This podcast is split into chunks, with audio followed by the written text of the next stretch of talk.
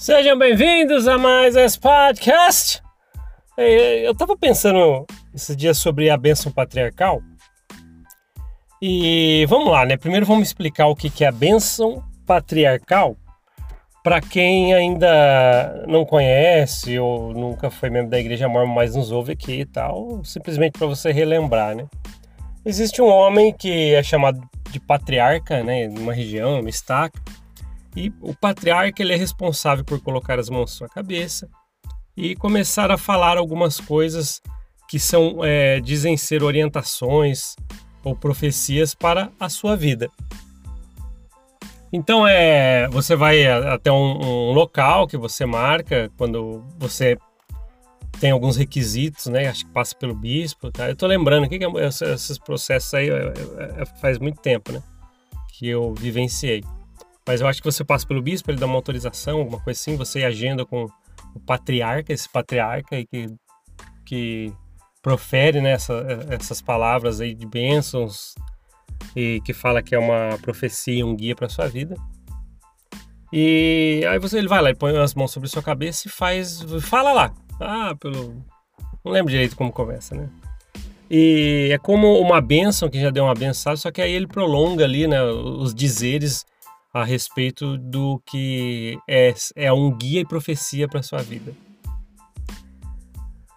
As pessoas às vezes é, é, comentam, né, falam para mim, ah, e aí, sobre, na vida já aconteceu isso, principalmente na missão, o missionário conversa muito, ah, fala aí como é que tá as coisas da sua bênção patriarcal. Alguns falam assim, não, não vou falar, é segredo. Outros falam, ah, vou falar, então. Eu tirei minha bênção patriarcal, eu acho que foi em 1994, eu acho. E eu lembro que eu fui até Campinas, num lugar lá pré-agendado tal, e tinha um patriarca lá. E aí ele, a gente foi numa sala, eu lembro que ele colocou as mãos sobre a cabeça e começou a proferir ali, proferir a, a benção patriarcal que diz respeito a mim.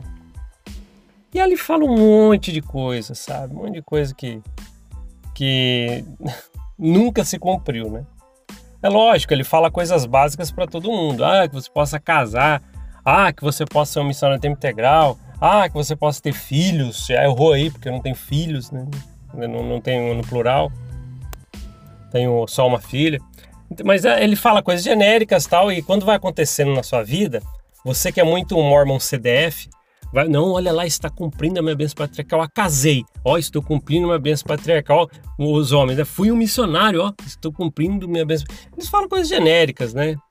E às vezes aparecem algumas coisas absurdas, por exemplo.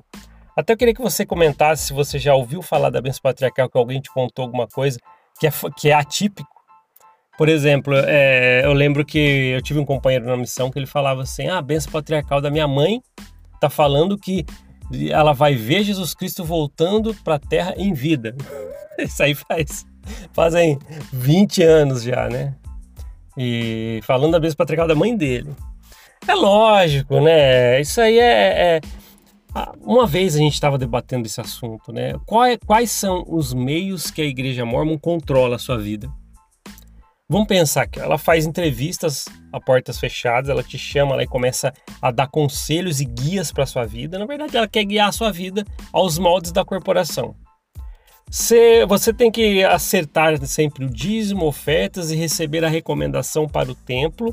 E você deve ir, porque você fala assim: se eu tenho uma recomendação do, do templo para o templo e tenho que ser digno de mantê-la comigo, eu tenho que ir sempre para o templo. Então ela, sempre vai te guiando. Quando chega lá no templo, só é deveres, deveres e Lúcifer te ameaçando.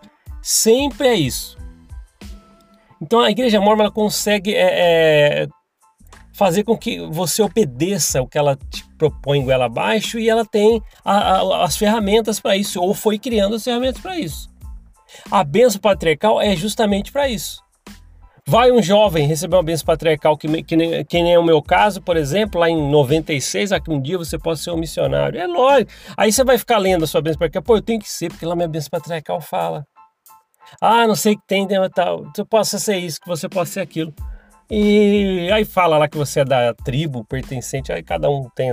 É, é, é uma papagaiada que fala lá.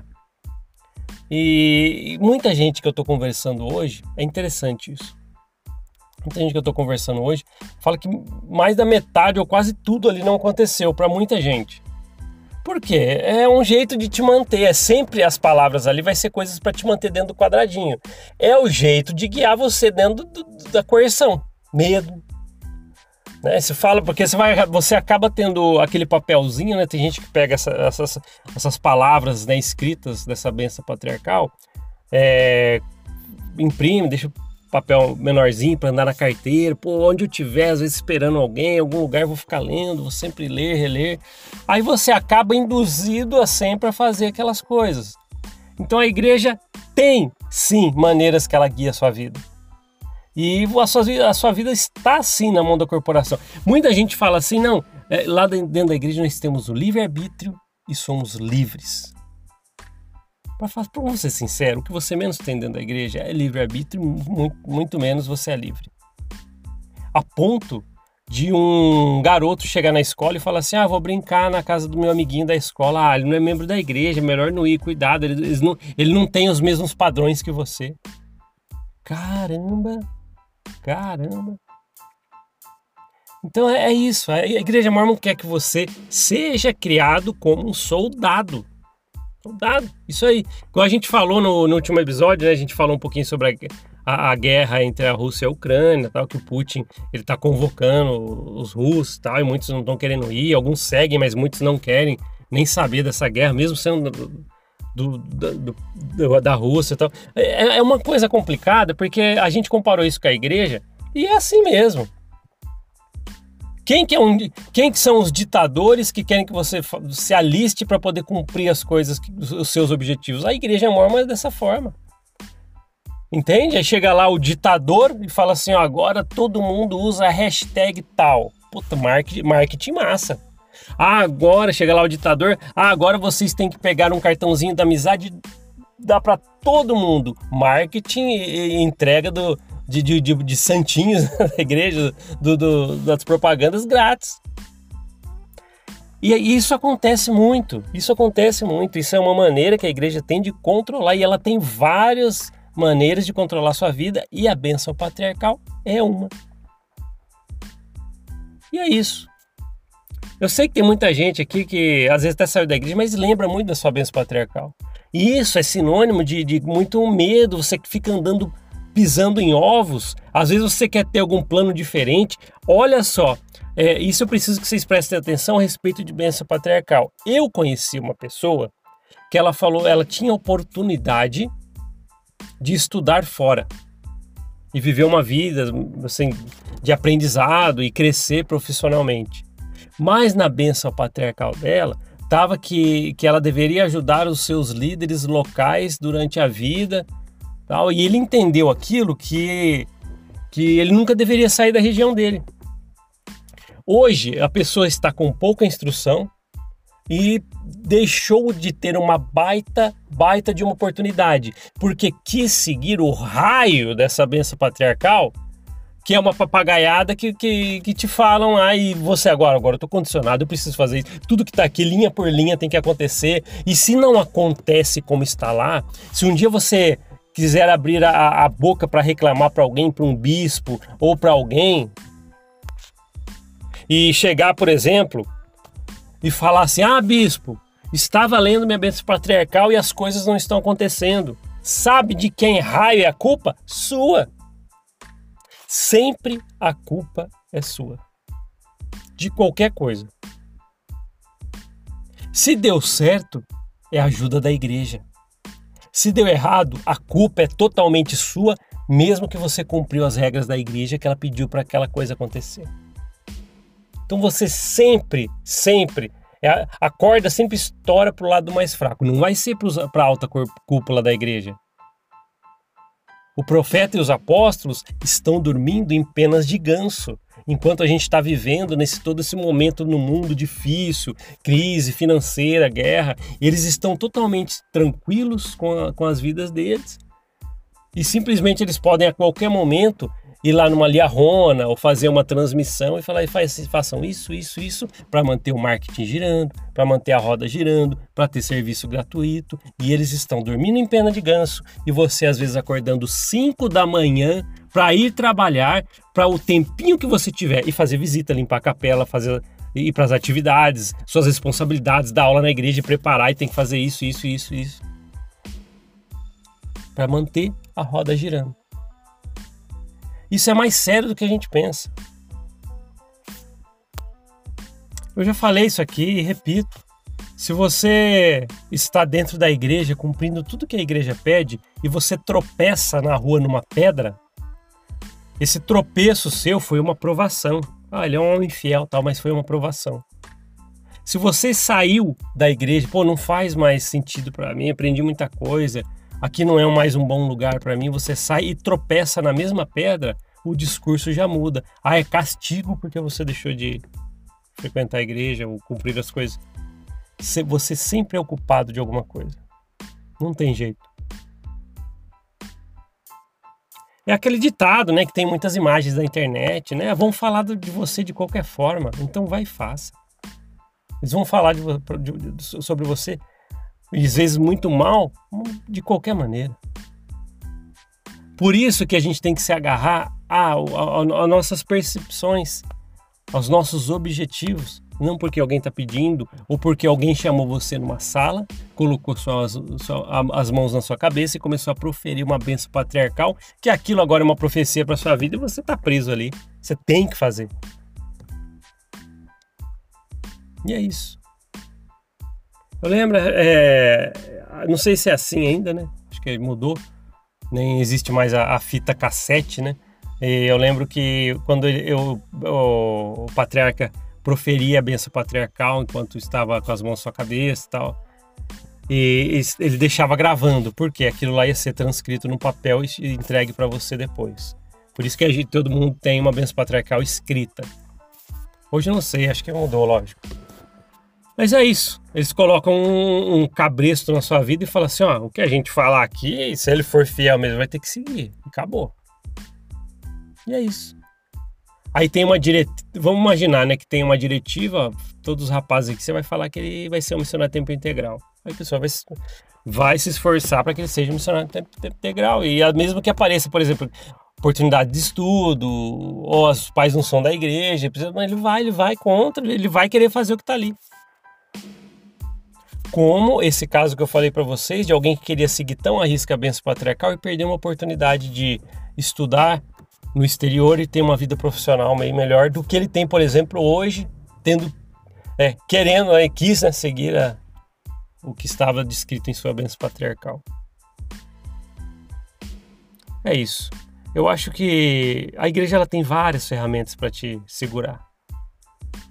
É manual, ela tem os líderes que ficam no seu pé. Olha, tá chegando o final do ano, vai ter o acerto anual do dízimo. E, poxa, você já fica tá super apreensivo. Não, tem que estar tá tudo certinho.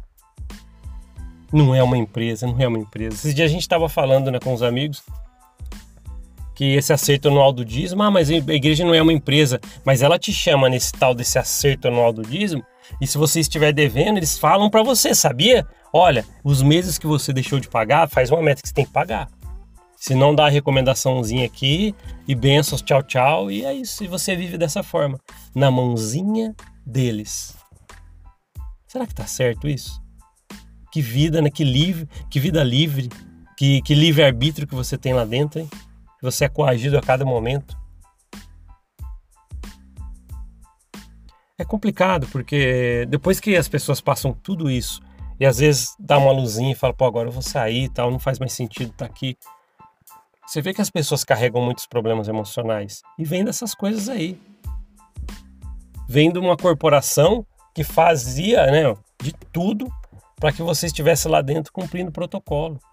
E às vezes não é nem o plano que você tinha. Quantas vezes deve ter acontecido, né? Eu já vi isso, famílias mudarem o plano das suas, das suas vidas para poder encaixar dentro de uma corporação. Ah, recebi uma oportunidade de trabalho para ser melhor para minha família não sei aonde. Ah, mas lá não tem igreja. A pessoa desiste.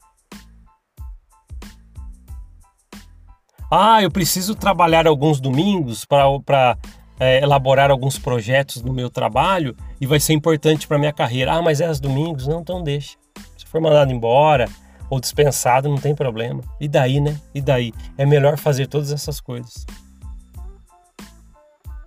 Eu lembro de um homem que ele teve uma coragem. Ele ele estava passando algumas necessidades financeiras há muito tempo atrás, tá? E ele falou: preciso vender cachorro quente. É, é uma, uma maneira que ele tinha para levantar dinheiro, aluguel atrasado, essas coisas aí do dia a dia, né? E parece que alguns domingos ele foi vender o cachorro quente dele. E chegou, parece que na, nos ouvidos do bispo. E a história que chegou até mim é que o bispo foi até ele e falou assim: Ô oh, irmão, você tá deixando triste Jesus Cristo porque você tá, tá trabalhando aos domingos. Aí ele falou: ele falou assim, será que a igreja vai pagar o meu aluguel? O bispo não falou nada depois daí e o homem continuou trabalhando. Teve coragem, teve coragem. Teve um outro caso parecido também que uma outra pessoa deu alguma resposta também sobre assim, parece que o líder cobrou, pessoa que eu conheço, cobrou, ah, você traba, trabalhando aos domingos, é, não é o que o Salvador quer, ou Jesus Cristo. E parece que a pessoa falou assim, ah, então Jesus Cristo vai pagar meu aluguel? Parece uma coisa dura, né? Para quem tá na igreja ouvir isso aí. Não, Jesus Cristo pode tudo. Então, ele estava se esforçando para poder sustentar a sua família que seja vendendo cachorro quente no domingo. Ah, mas a regra da igreja não pode. Eu tenho um companheiro da missão que está pesaroso até hoje, porque nós, num domingo, passando fome, a gente foi comprar uma bolacha no domingo, que não pode comprar. Na igreja mormon, no domingo, pode comprar. Às vezes dá alguma coisa errada na vida desse que foi companheiro meu na missão, ele fala assim: pô, acho que será que foi porque aquele dia a gente comprou uma bolacha num domingo? Olha onde vai a cabeça, você fica preso nessas coisinhas e ritos estúpidos que às vezes atrapalha tantos âmbitos da sua vida por causa dessas coisas que vão acontecendo. E se, e se ele chegar para um bispo e falar assim, bispo, eu acho que eu estava na missão e, e, uma vez eu comprei no domingo porque estava com fome, as, as coisas estão acontecendo errado para mim, talvez por causa disso. Sabe o que, que o bispo vai falar? Talvez seja mesmo por isso, você devia ter cumprido a regra. Acaba ainda. A gente falou esses dias aqui que tem muitos líderes dentro da igreja que não entendem nada de emocional, não sabe nada de, de, auto, de, de autoestima, essas coisas, para poder ajudar o mínimo que seja alguém. Às vezes sai de lá pior. Lembra da famosa história que eu conto desde os primeiros podcasts? Uma mulher com muitos indícios de depressão foi até o bispo. O bispo percebeu isso nela. Mas ele falou assim: não, irmã, Começa a cantar hinos em pensamento durante o dia que isso passa. A mulher foi parar no hospital com esse raio desse conselho, desse canalha.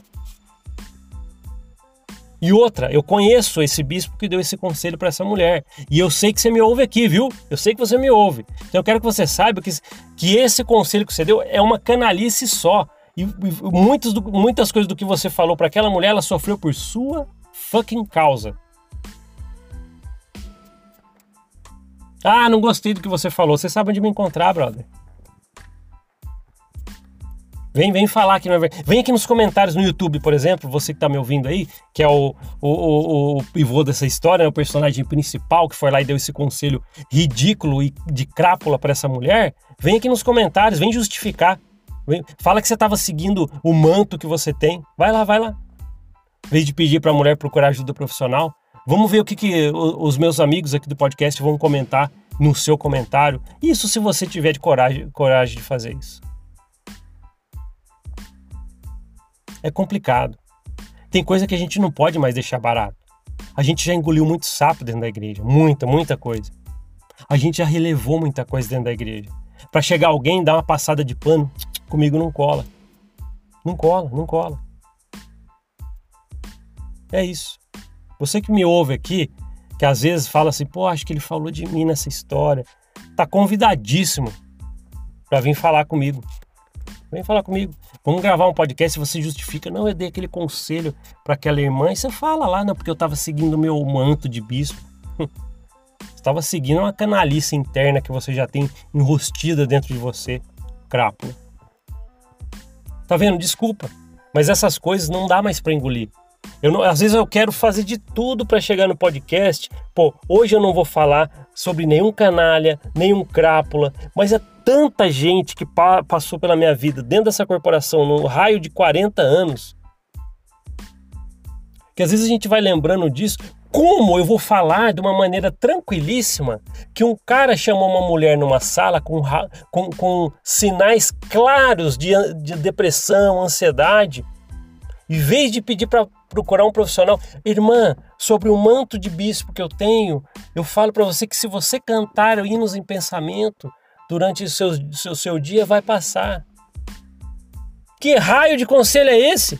E eu sei, olha que isso que é o pior de tudo, porque eu fui assim, então eu sei. Eu sei que tem membro da igreja com a recomendaçãozinha no bolso que deve estar tá pensando assim: não, o bispo fez certo, sim. Ele seguiu o espírito. É, mas o espírito que levou a mulher para o hospital depois? Que ela tentou fazer, o, o, o, remediar com o que o bispo falou? Cantar hinos em pensamento por isso. Ah, mas os líderes manjam sim do emocional, lógico, por isso que. Isso, que nem esse aí, né? Nem esse aí. Mulher acabou no hospital. E aí? É isso. Uma vez eu estava conversando com um líder que entrevistava as pessoas na estaca.